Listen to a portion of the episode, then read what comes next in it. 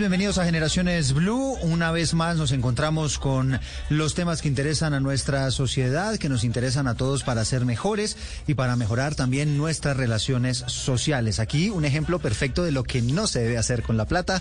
Mensaje del señor Diomedes Díaz con esa canción que se llama La Plata. La plata que cae en su mano la gasta en mujeres, bebida y bailando, decía en aquel entonces Diomedes Díaz. Hoy les vamos a estar hablando sobre la vejez, cómo proyectarse financieramente para la vejez. De hecho, eso es lo que les estamos preguntando a través de nuestras redes sociales. Si quieren participar a través de numeral Generaciones Blue, ¿usted ahorra o tiene planes que garanticen su estabilidad financiera durante la vejez? Los leemos. Mm, eh, ya les tendremos, por supuesto, las votaciones que dice la gente y los comentarios que se están dando ya a través de las redes sociales. Hay una pregunta bien interesante que se las quiero dejar aquí en esta introducción en el aire.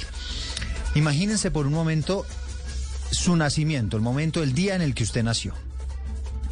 Y ahora imagínense por un momento el lugar donde lo van a enterrar, o imagínese el día de su muerte, el día de su velación. Si se imagina esos dos momentos, usted en este momento, ¿dónde se ubica? Ahí les dejo la reflexión. ¿En qué momento de su vida está? Y es una pregunta que evidentemente no es fácil de resolver. Pero es una pregunta que nos lleva a pensar efectivamente en que la vida es larga y en que la vida, eh, a pesar de que estamos muchos en una etapa productiva, pues va a llegar un momento donde ya no vamos a ser igual de productivos y seguramente vamos a querer mantener más o menos el estilo de vida que tenemos actualmente. ¿Cómo hacerlo? ¿Y cuáles son las recomendaciones? Pues ese es el tema que les estamos proponiendo este mediodía en Generaciones Blue. Así que con la plata del señor Diomedes Díaz les damos la bienvenida.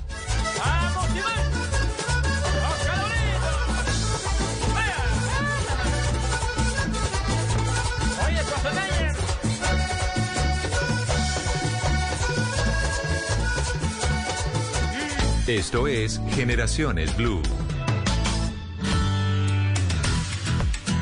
Y empiezan a escribirnos ya a través de las redes sociales, mucha gente con mucho interés eh, para conocer este tema, pero también quejándose mucho de que aquí en Colombia no hay suficientes oportunidades y difícilmente se puede ahorrar. También mucha, mucha gente quejándose de las pensiones, de si será verdad que nos vamos a pensionar algún día, de si será verdad que la pensión nos va a alcanzar para vivir bien. Pues bueno, esas son muchas preguntas que se hace obviamente la gente ahora que está joven. Sebastián Rodríguez es asesor en finanzas personales, creador de formaciones que brindan el paso a paso para conseguir la tranquilidad y lo que a él ha denominado libertad financiera, buscando evidentemente pues tener una tranquilidad en ese sentido. Sebastián ya ha estado con nosotros en otros momentos. Tian, bienvenido. Muchas gracias por estar con nosotros. No, Edu, mil gracias a ustedes nuevamente por, por tenerme en cuenta para impactar la vida de las personas, sobre todo un tema tan importante y relevante como son las finanzas personales. Gracias también a ustedes. Hmm. Seguramente va, usted, Sebastián, a darnos muchos tips a todos que nos van a servir muchísimo para poder vivir mejor y para pensar en el futuro y no solamente en el tiempo presente, que era un poco el mensaje que nos estaba dejando Diomedes Díaz en esa canción que estábamos escuchando al inicio. Sebastián, le va a encantar este otro personaje que tengo en línea.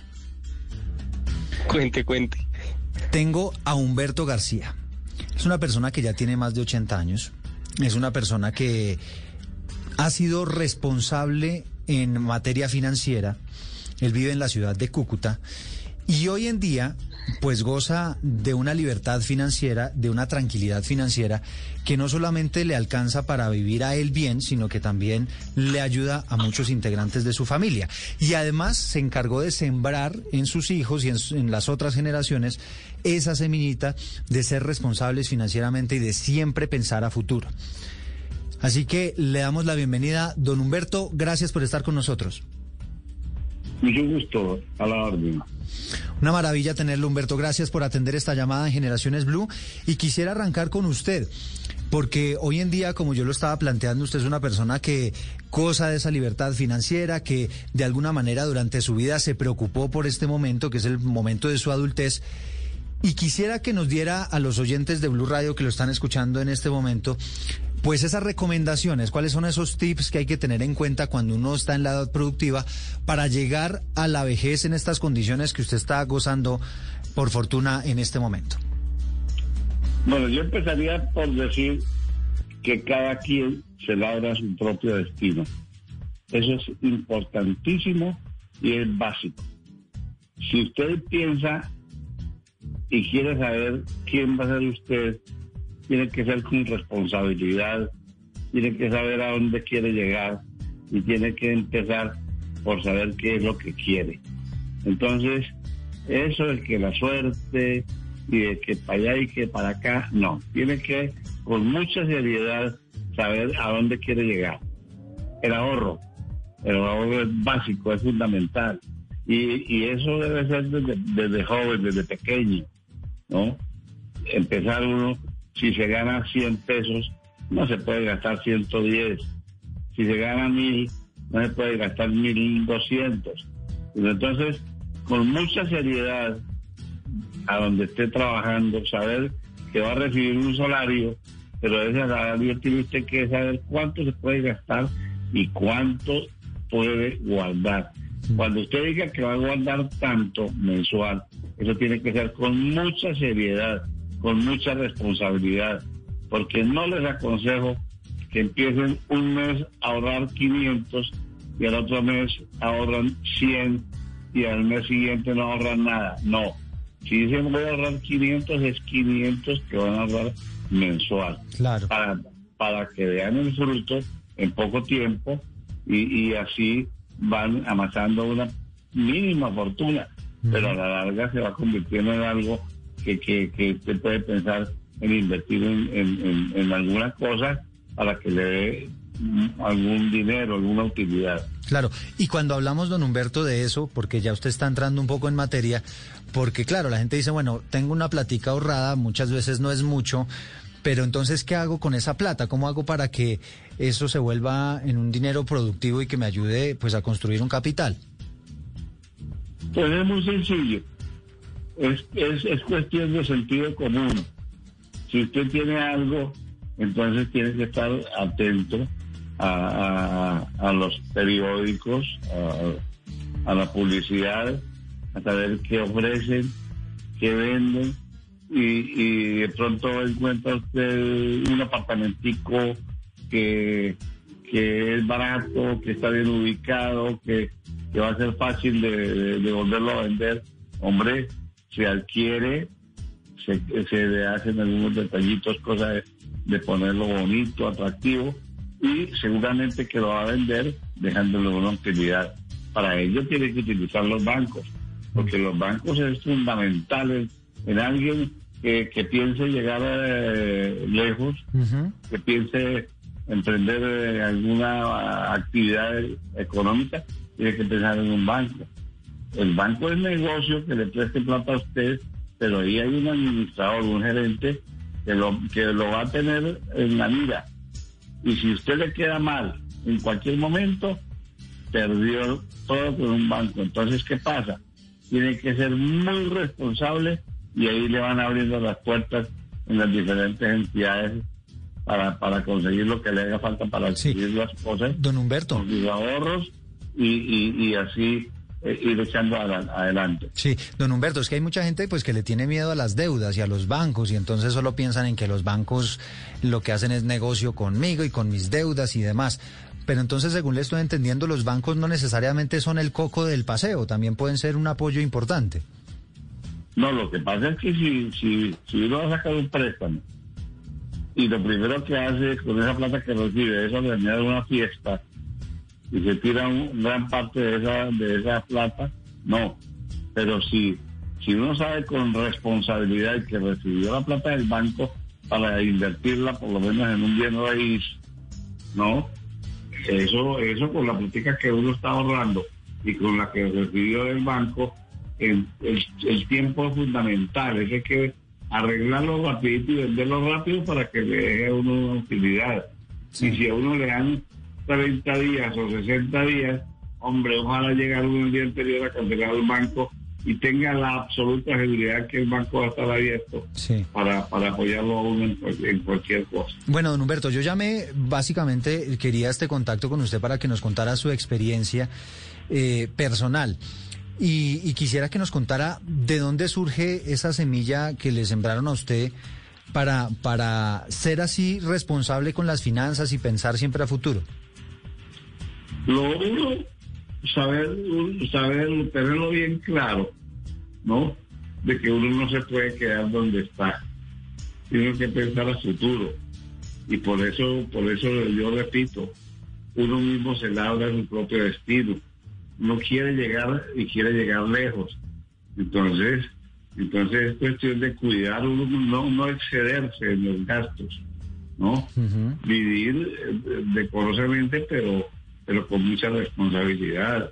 No puede uno gastar más de lo que gana. Y, así poco a poco va uno invirtiendo en ladrillos, que es una cosa que, que, es muy bueno. Nunca un ladrillo que vale hoy dos pesos al, año entrante vale uno con cincuenta, nunca. Entonces, eso es lo que hay que aprovechar, las oportunidades. Hay gente que, que necesita viajar y necesita vender las cosas porque porque tiene que viajar, entonces las venden y uno las puede conseguir a muy buen precio. Pero tiene que ser organizado, tiene que ser muy responsable. Nunca el peor negocio que puede hacer una persona cuando está empezando es quedarle mal a los acreedores. Si uno le queda mal a un acreedor, póngale la firma, eso no vuelve a conseguir nada. Entonces, es poco a poco, con el tiempo que va pasando, lo van conociendo. No, ese señor es cumplido, ese señor es muy buena gente, ese señor se le puede dar lo que sea. Y así como uno, eso es como, como quien tiene un capital, yo diría que es, que es más valioso que tener la plata, tener un crédito abierto. Bueno, pues es Humberto García. Humberto, le agradecemos este contacto enormemente aquí con Generaciones Blue. Me gustaba y eh, me gustó la idea de que la gente lo escuchara usted con experiencia propia, ahora que usted está en esta etapa de adultez, pues contándonos mm, que en este momento está viviendo eh, y está disfrutando de lo que sembró, ¿no? En su juventud y en su etapa productiva. Bueno, les agradezco muchísimo que me hayan tenido en cuenta y son simples experiencias que las he vivido, las estoy viviendo y que las he transmitido a mis hijos. Ellos con mucha responsabilidad, todos son profesionales, pero con mucha responsabilidad eh, los centavitos que, que, les va sobrando de, su carrera, de su profesión, están invirtiendo a donde consideren que les puede dar un fruto, ¿no? Entonces, eso se va sembrando, se va sembrando y la gente va asimilando y, a la larga da buenos resultados. Claro que sí. Es Humberto García, él vive en la ciudad de Cúcuta y bueno, está gozando de esa libertad financiera que todos anhelamos, pero evidentemente como él nos enseña y como nos dice eso, hay que ser disciplinado y hay que aprender a ahorrar, así sea poquito, pero hay que hacerlo. Sebastián, yo sé que le encantó este personaje que acabamos de tener aquí en Generaciones Blue. Sí, sí, sí, sí, sí, ah. total, total. Además es un gran, es un gran ejemplo, ¿no? A mí no hay nada que me inspire más que alguien que ya lo logró y yo puedo seguir sus pasos para también así hacerlo. Sí, además pensando en la vejez, y mire que él tiene, tiene algo muy bonito, y es que no solamente piensa en su libertad financiera, sino que piensa en que el día de mañana, él seguramente cuando uno llegue a la adultez se va, pues va a ser eh, una persona que va a necesitar eh, y que va a demandar seguramente más recursos y más atención y demás, ¿piensa él en no convertirse en una carga para sus hijos cuando sea adulto? Usted sabe que hay mucha gente que piensa al revés, ¿no? Usted dice, yo trabajé toda mi vida para sostener a mis hijos y ahora que mis hijos trabajen, trabajen para sostenerme a mí, ¿no? Pero bueno. Total, total.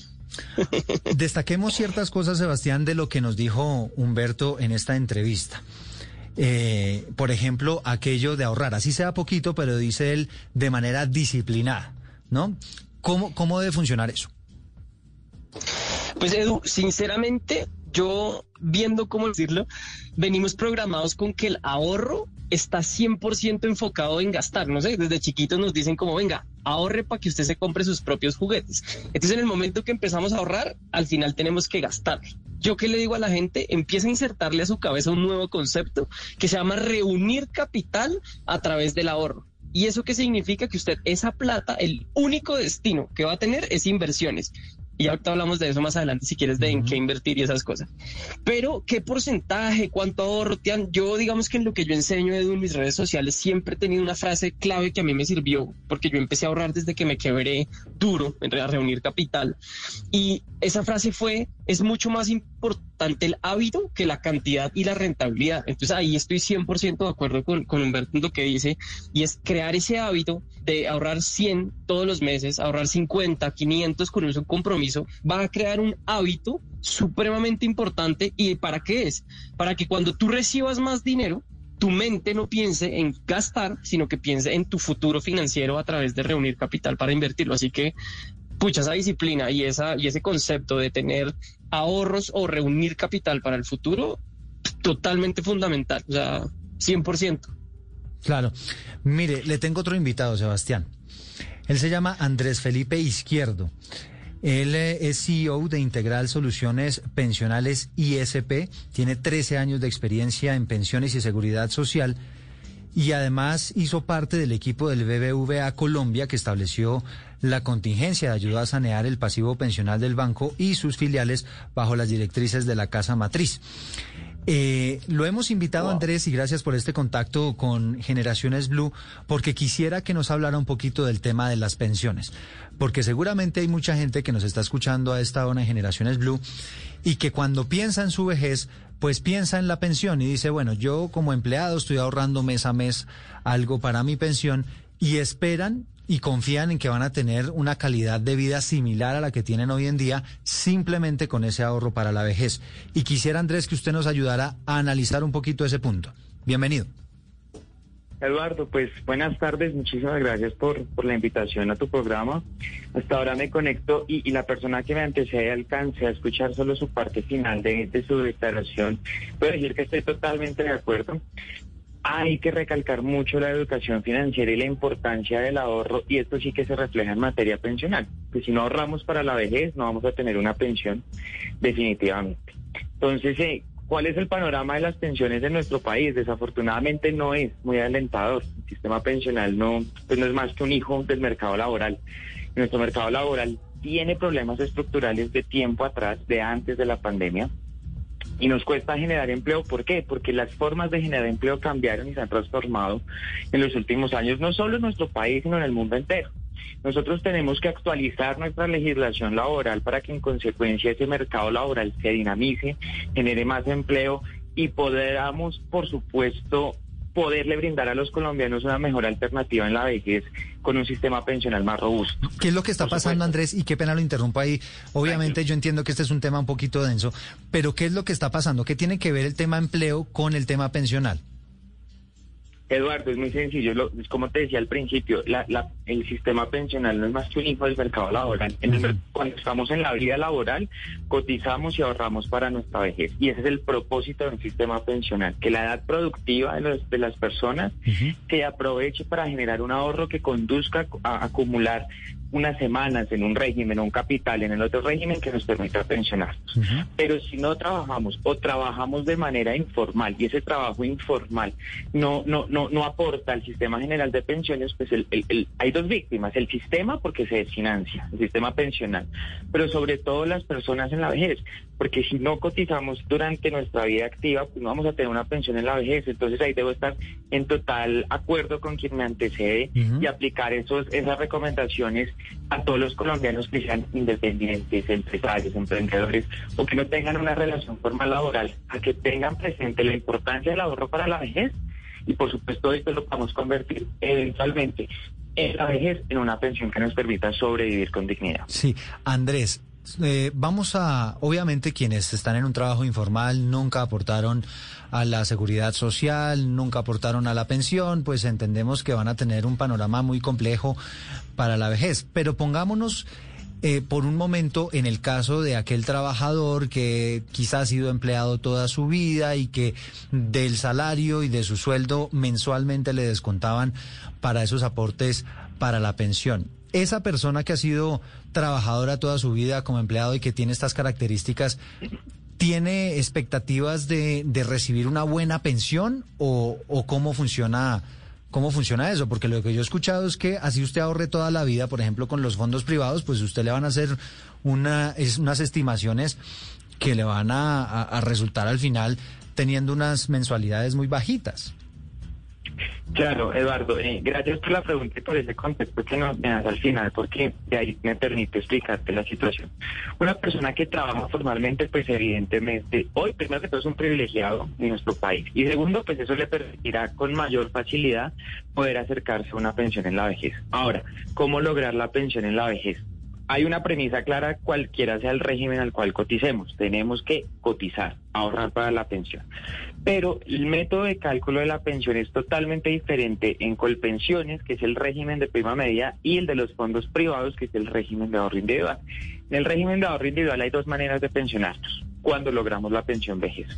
O con un capital suficiente que me permita financiar a mí una mesada pensional por el resto de la expectativa de vida, o cotizando 1.150 semanas y quedar pensionado eh, a cargo del Fondo de Garantía de Pensión Mínima con un salario vitalicio equivalente al salario mínimo y a cargo de que de las respaldado financieramente por las cotizaciones de todos los aportantes de ese régimen y respaldado financieramente por el Estado. Y en el régimen público, el que administra Colpensiones, pues la pensión dependerá del salario sobre el cual la persona cotiza en los últimos 10 años de su vida laboral.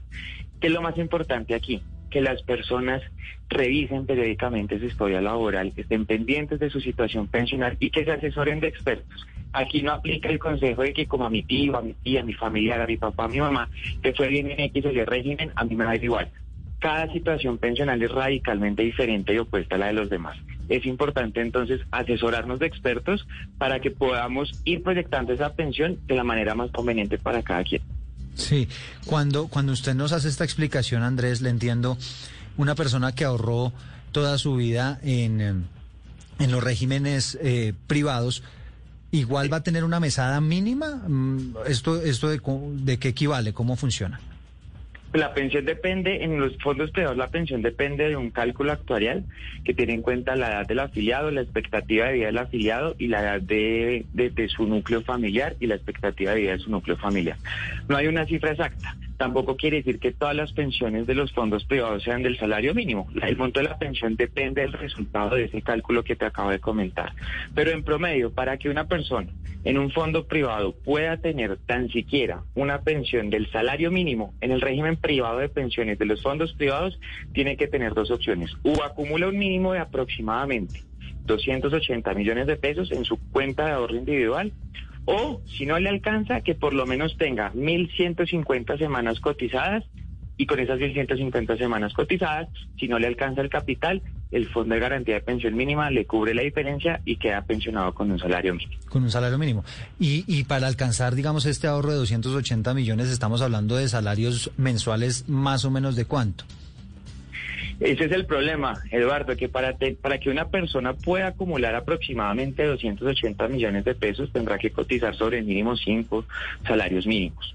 Pero una persona que en promedio por, durante toda su vida laboral acumula, perdón, cotiza sobre un salario mínimo, no logra acumular más de 80 o 90 millones de pesos. O sea, una persona eh, eh, en plata blanca, digamos, para, para, para volver sencillo, más sencillo aún el ejemplo, una persona que se está ganando entre 4 o 5 millones de pesos sería el que logre acumular, digamos, el dinero necesario para pensionarse con un salario mínimo. Aproximadamente, y entendiendo que son cálculos aproximados, porque cada persona pues tiene una realidad diferente, pero aproximadamente así es. Bueno, pues evidentemente el tema, el tema es muy complicado, Andrés.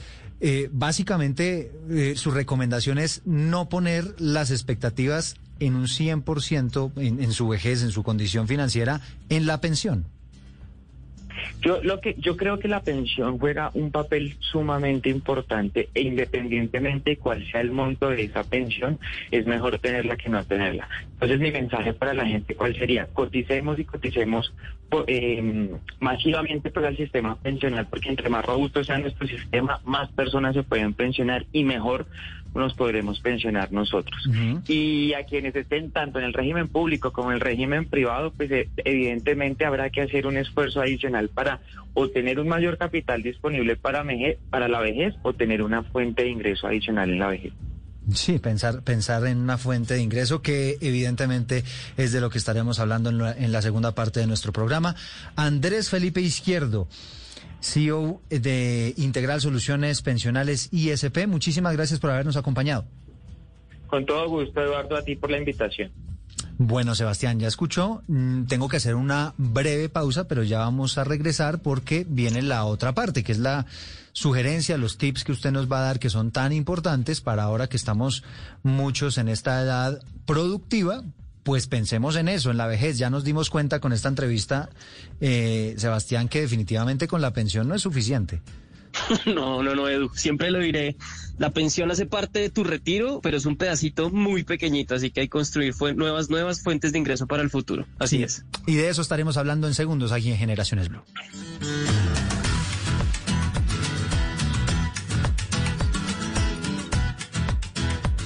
Ya regresamos con Generaciones Blue.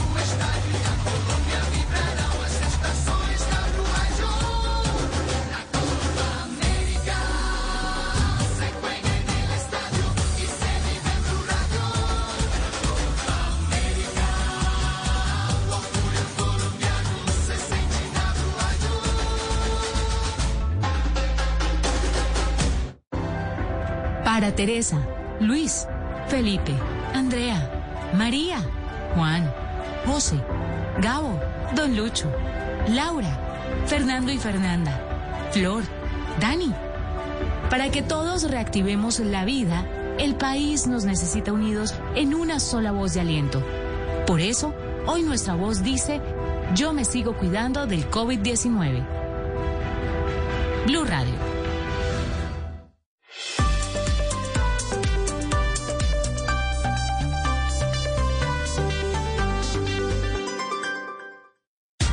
Tu desafío para convertirte en superhumano. Rétate a diario con todos los productos de la tienda virtual del desafío. Compra tus implementos deportivos o arma tu kit y obtén grandes descuentos. Envíos disponibles a toda Colombia. Entra ya a caracolplay.com y ponte en modo desafío. Estás escuchando Generaciones Blue.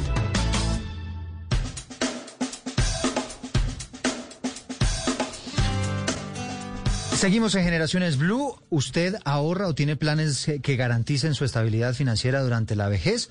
Nos dice Saida, no tengo ni trabajo y menos voy a saber ni de qué voy a vivir en la vejez.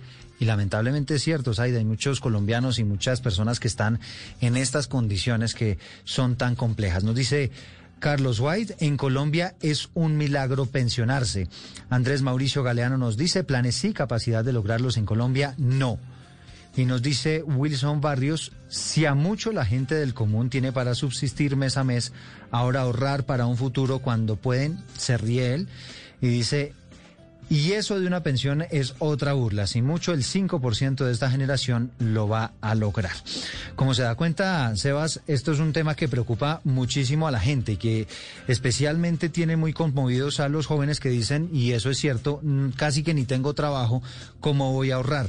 Pero me gustaría que pensáramos en aquellas personas que dicen que tienen una muy baja capacidad de ahorro. Igual deberían ahorrar, igual, ¿cuál es la recomendación para ellos? Pues Edu, esa misma preocupación la tuve yo, a pesar de tener buenas oportunidades, hubo un punto en mi vida en que no, no pude producir dinero de una forma continua y grande. Y cuando llegan a mí personas y me preguntan como, venga, Sebastián, y yo me gano un salario mínimo, ¿cómo usted pretende que yo ahorre? ¿no? Y pues, mi respuesta siempre ha sido y siempre será, es imposible ahorrar con un salario mínimo. Entonces, en ese sentido, mi consejo siempre ha sido, busque nuevas fuentes de ingreso hoy para que usted pueda eh, vender algún brownie, vender sopas, vender algo en la, en la, en la, en la ciclorruta y ese tipo de cosas. Ujú. Entonces siempre ha sido para mí como eh, pues imposible prácticamente ahorrar con el mínimo, así que hay que salir a buscar nuevas fuentes de ingreso y eso fue lo que yo apliqué y sigo aplicando en mi vida a lo largo del tiempo. Sí, y cuando hablamos de esas nuevas fuentes de ingreso, ¿La recomendación es cuál? Porque seguramente muchas, muchas personas nos están escuchando y dicen, pero si yo trabajo de sol a sol, de lunes a viernes, a veces los fines de semana, ¿a qué horas voy a pensar yo en un ingreso adicional? Pues eso, eso tiende a ser una, una excusa o una razón que muchas personas aplican en su vida para no llevar a cabo eh, la producción adicional de dinero. Entonces, ¿cuál sería mi consejo? Hoy por hoy eh, Edu, es tan fácil generar ingresos en, la parte digital, ¿no?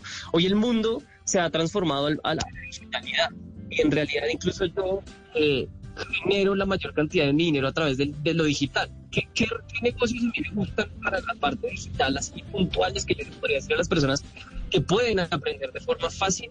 Eh, Una, Sebastián, las redes de mercado lo voy a interrumpir un momentico porque acabo de perder, de, pues, de tener una interrupción en la comunicación, quizá por algo de señal. Le recomiendo hablarnos bien cerquita al micrófono del, del teléfono para que lo podamos escuchar y estarse lo más quietecito posible.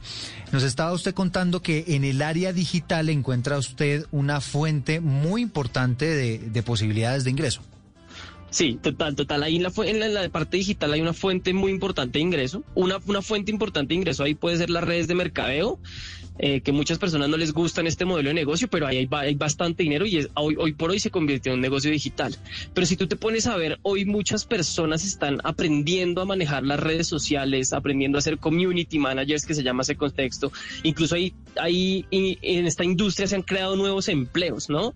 Unas personas que se llaman los traffickers, otras personas que se llaman los que saben hacer landing page, o sea, un montón de nuevas cosas muy aprendibles en corto tiempo se han generado para que muchas personas personas en el mundo, pues generemos dinero. Es más, en, pandemia se generaron 5 millones nuevos de, de millonarios en el mundo a raíz del mundo digital. Así que hay una gran oportunidad que nos preparemos, estudiemos. En, en YouTube, te digo, hay una persona que trabaja de mi parte, de mi lado, de, conmigo, y todo lo que aprendió de redes sociales lo aprendió gratuitamente en YouTube y en Instagram. Y hoy por hoy maneja las redes sociales de siete empresas, y con esas siete empresas ella le ingresan más o menos unos 5 a 6 millones de pesos mensuales. Entonces ella incluso tuvo que contratar personas que le ayuden con ese proceso. Y todo lo aprendió gratuito en YouTube y en Instagram, ¿no? Para las personas que no tienen cómo pagar un curso profundizado, con que le dediquen buen tiempo a aprender primero y después a aplicarlo, te aseguro que pueden ganar dineros extra. Y pues como es desde la casa, el tema del tiempo y la holgura, pues se vuelve un tema mucho más amigable, ¿no? Ya no hay que salir a vender a la ciclovía, que pues puede, puede ser buen negocio, o montar un chuzo de perros calientes o arepas, sino que digitalmente desde tu casa con un wifi puedes hacer negocios. Sí, incluso puede vender los mismos perros y los brownies por internet. Total, así es. Pues yo prefiero que vendan mm, cosas digitales, pero así mismo es verdad. O sea, muchas personas hoy en día están vendiendo productos, comidas y cosas digitales y, no, hay, no hay que salir de casa ni siquiera ni a venderlo ni a entregarlo, porque herramientas como Rappi, herramientas como pues diferentes fuentes de entregas, eh, pues están llevando todo hasta la puerta de la casa de las personas. Así que hoy, hoy yo le recomendaría a las personas que se tornen a buscar opciones de cómo crear dinero a través del mundo digital. Esa sería mi, mi respuesta y eso es lo que yo he aplicado los últimos años y por la razón por la cual logré mi libertad financiera a los 33 años. Bueno, una maravilla, ¿no? ¿Qué es la libertad financiera, Seba? Pues para mí, Edu, la libertad financiera facilito es que usted pueda pagar su estilo de vida rascándose las amígdalas, no mentiras, no haciendo nada. ¿Y eso en qué constituye? en que durante un tiempo de la vida uno trabaje enfocado, fuerte y duro y con esfuerzo para crear activos o para crear negocios o para crear apartamentos, para crear oficinas, para tener a nombre propio diferentes activos que renten un dinero todos los meses y esa renta debería ser igual o superior a sus gastos mensuales. Entonces el día que yo tenga, no sé, yo me gasto dos millones de pesos al mes, que esos son prácticamente mis gastos, y logré crear con esfuerzo algo que me renta dos millones de pesos al mes, pues ahí soy libre financieramente, porque yo trabaje o no trabaje, estoy recibiendo ingresos y ese tipo de ingresos, Edu, se llaman ingresos pasivos y yo cuando, cuando nací, cuando fui creciendo, por ser clase media baja desde la placenta, como digo yo, creí que nunca ese tipo de ingresos eran para mí. Yo dije, no, pues eso es para los ricos, eso es para los millonarios, para los hijos de papi y mami, pero después de leer y aplicar lo aprendido y mucho esfuerzo, mucho esfuerzo día y noche, pues hoy, hoy tengo ingresos pasivos que me permiten disfrutar de esa libertad financiera. Ingresos pasivos como cuáles, es decir, ¿dónde hay, dónde, cuáles son unas fuentes de ingresos pasivos? Pues hablando del mundo tradicional, Edu, yo puedo tener un apartamento y rentárselo a un inquilino y ese inquilino me paga una cuota mensual o un arriendo mensual y yo recibo eso. Yo puedo incluso hacer eso a través de una inmobiliaria y la inmobiliaria se encarga de todo. Yo le pago un pedacito del arriendo, pero digamos que yo no tengo que hacer nada sino trabajar fuertemente para construir esos apartamentos. Entonces, no sé, puedo empezar a, a priorizar mis gastos con un enfoque de inversión, porque la gente prioriza el hoy, entonces no, pues yo me voy a morir mañana y a quién le queda todo eso que se está ahorrando. Como Pues la probabilidad de que te mueras es muy bajita. Dígame. Como Diomedes, que decía que había que gastarse la- Claro, la, vida hoy. tal cual, porque- como la canción del Diome. y eso, eso no está mal, porque yo siempre le he dicho a la gente que hay un equilibrio. Tú puedes disfrutar y ser libre financieramente, ¿no? Porque pues, ser solo libre financieramente y no ahorrar y no comer y no salir, tampoco. O sea, uno debe disfrutar también lo que se gana. Pero cuando tu prioridad es libertad financiera, Edu, tú puedes capitalizar dinero en eso. Otro modelo de negocio bonito para ser libre financieramente, por ejemplo, el mío, es vender cursos digitales de finanzas personales. Y hoy por hoy yo vendo mis cursos de manera automática y me entra dinero por eso. Me costó trabajo, sí, siete años de leer libros, de sudar, de aprender, de asesorar, pero hoy tengo un curso digital que me genera ingresos. Otra fuente de ingresos pueden ser acciones del mercado de valores, pues no voy a profundizar mucho, que te paguen dividendos. Ujú. Otra opción puede ser prestar plata sin pasar la usura, ¿no? No, no, no volverte un usurero, sino siendo como una especie de prestamista legal, en donde tú prestas dinero con prendas, entonces prestas dinero con prendas inmobiliarias o con prendas mobiliarias. O sea, hay diferentes formas de generar ingresos pasivos, pero sí o sí, Edu, para poder llegar ahí, hay que, uno, priorizar en tus ingresos y tus gastos la libertad financiera. Y dos, empezar a estudiar y meterle información a la mente, que en Internet está gratis. Y tres, pues obviamente, eh, pues tener la paciencia suficiente para construir esos activos. Eso, eso sería como un gran mensaje. Claro, y la, y la disciplina porque, porque lo que usted dice es cierto, ya casi que uno encuentra gratis toda la información a través de Internet, pero uno tiene que tener la disciplina de dedicarle cierto tiempo del día a, a meterle información a la cabecita, información que seguramente le va a terminar funcionando para la, la libertad financiera. Si hablamos, Sebastián, de nuestro tema del día, que es eh, proyectarse financieramente para la vejez, ¿Cuál sería esa recomendación que le podríamos dar a nuestros oyentes para que lo logren? Porque efectivamente, y como nos contaba Humberto al principio, pues invertir en ladrillitos es como que una buena recomendación, por ejemplo. Sí, sí, sí. Digamos, esa, esa es una muy buena forma de proyectarse para la vejez. Yo, yo dentro de mi panorama, yo tengo a los ladrillos o los bienes eh, inmuebles dentro de mi panorama de inversión, Edu, pero hoy viendo cómo el dinero crece en el mundo digital de una forma tan rápida, yo le diría a una persona que el paso a paso para tener una vejez sana y con incluso puede ser una juventud sana como la mía, o sea, 34 años y ya estoy pensionado, puede ser lo siguiente. Lo primero es, la mayoría de gente no va a tener billete o no va a tener la disposición para darle prioridad al dinero que se gana hoy para un ahorro. Entonces mi recomendación es dedíquese a leer mucho, dedíquese a estudiar en YouTube mucho, dedíquese a estudiar en, en, en en esos podcasts gratuitos mucho para que su mentalidad cambie. Cuando esa mentalidad empieza a cambiar, empiece a guardar dinero para su futuro financiero. Y Edu, yo siempre lo he dicho que es que eso es como los que vivimos en Colombia, eso es como ir bajando de la línea con esas curvas e ir bajando de letras por el otro lado. Y donde se juntan la educación, que es la línea, y letras, que es eh, ahorrar dinero para tu libertad financiera o reunir capital, llegas a las, a las, a las rectas de Palmira, a las rectas del valle. Entonces, en ese momento donde uno llega a esa glorieta, es donde ya tienes dinero suficiente e información suficiente para llevar tu vida financiera a otro nivel. Pero lo básico más básico, que es gratis, Edu, además, es uno, educarse, dos, empezar a reunir así sean 5 mil pesos mensuales para la libertad financiera, porque así empecé yo. Yo empecé con 17 mil pesos, pero adquirí el hábito, estudié, adquirí el hábito, estudié, y de repente yo sentí que llegué a esa autopista de la libertad financiera a una edad muy joven. Entonces, para mí debería ser así, porque muchas personas ni siquiera son conscientes de la importancia de la educación financiera, pero se hacen conscientes, ¿sabe cuándo? Cuando llegan a la vejez cuando se dan cuenta que no les alcanza el billete, cuando les dan cuenta que el 70% de lo que se ganaban es lo que les va a entrar. Mm. Y ahí sí dicen, ¿por qué no hice esto antes? Pero ya es muy tarde. Sí, ya, ya, es, ya es demasiado tarde. Eh, esa recomendación, hay mucha gente que dice, bueno, yo no tengo la posibilidad de, de- de ahorrar mm, y, y no tengo la posibilidad de soñar ni siquiera con mi casa propia, pues ¿cómo voy a pensar en una inversión, en invertir en algún apartamento, en alguna casa, no algo para, para arrendar o para que se me vuelva rentable. Ahí aparece en el escenario el tema de los bancos. Algo interesante que me pareció que nos dijo don Humberto, que es el de la experiencia, es que pues uno no tiene necesariamente que tenerle miedo a endeudarse con un banco, pero hay que hacerlo de manera responsable. Sí, total. Incluso ayer hice un en vivo con un experto en eso que, ha, construido siete edificios sin él poner nada de plata. O la ha puesto el banco o la, o la han puesto socios. ¿Sí? ¿Qué hizo él y qué explicó él ayer en el en vivo? Que él se volvió una persona de confianza, tanto para que los bancos le presten o para que la gente le entregue su dinero. Obviamente se demoró una gran trayectoria de tiempo educándose y conformando una marca personal que entregara valor.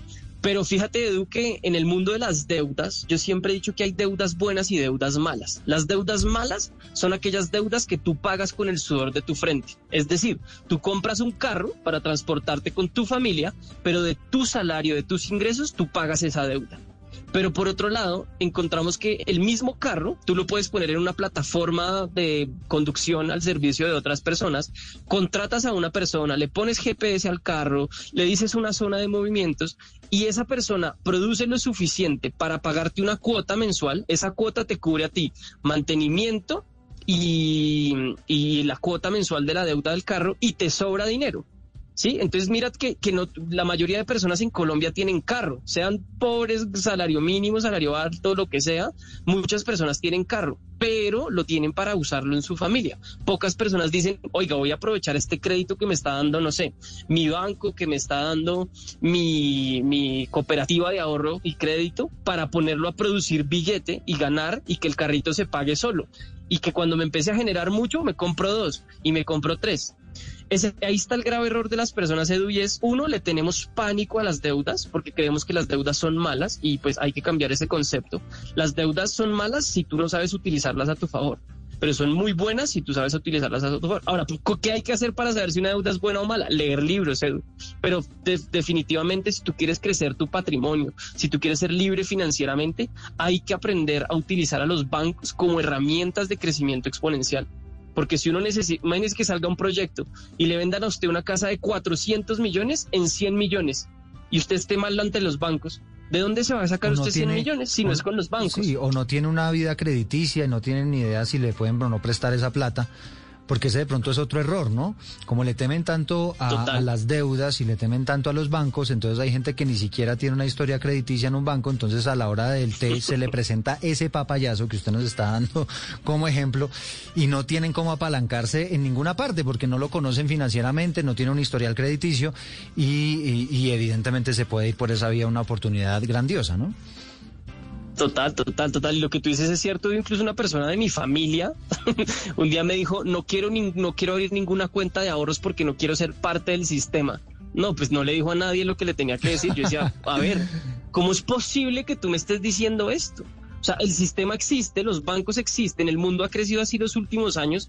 Mientras no cambie, tú tienes que aprender a jugar las reglas del sistema. Pero, o sea, incluso yo te lo digo, te doy este ejemplo porque la gente cree que ese tipo de, de, de cosas suceden solo en la clase baja o en la gente que no tiene dinero. Pero mira que mi prima tiene, gana buen billete, que su familia vive en un barrio chévere en Cali, incluso no quiere ser parte del sistema. Y ahí es donde yo le decía, prima, si tú quieres realmente donar, porque ya es súper de ONGs y vamos para ayudar a los indígenas y ese tema, yo le decía, ¿tú, ¿tú quieres un día ayudar realmente a los indígenas?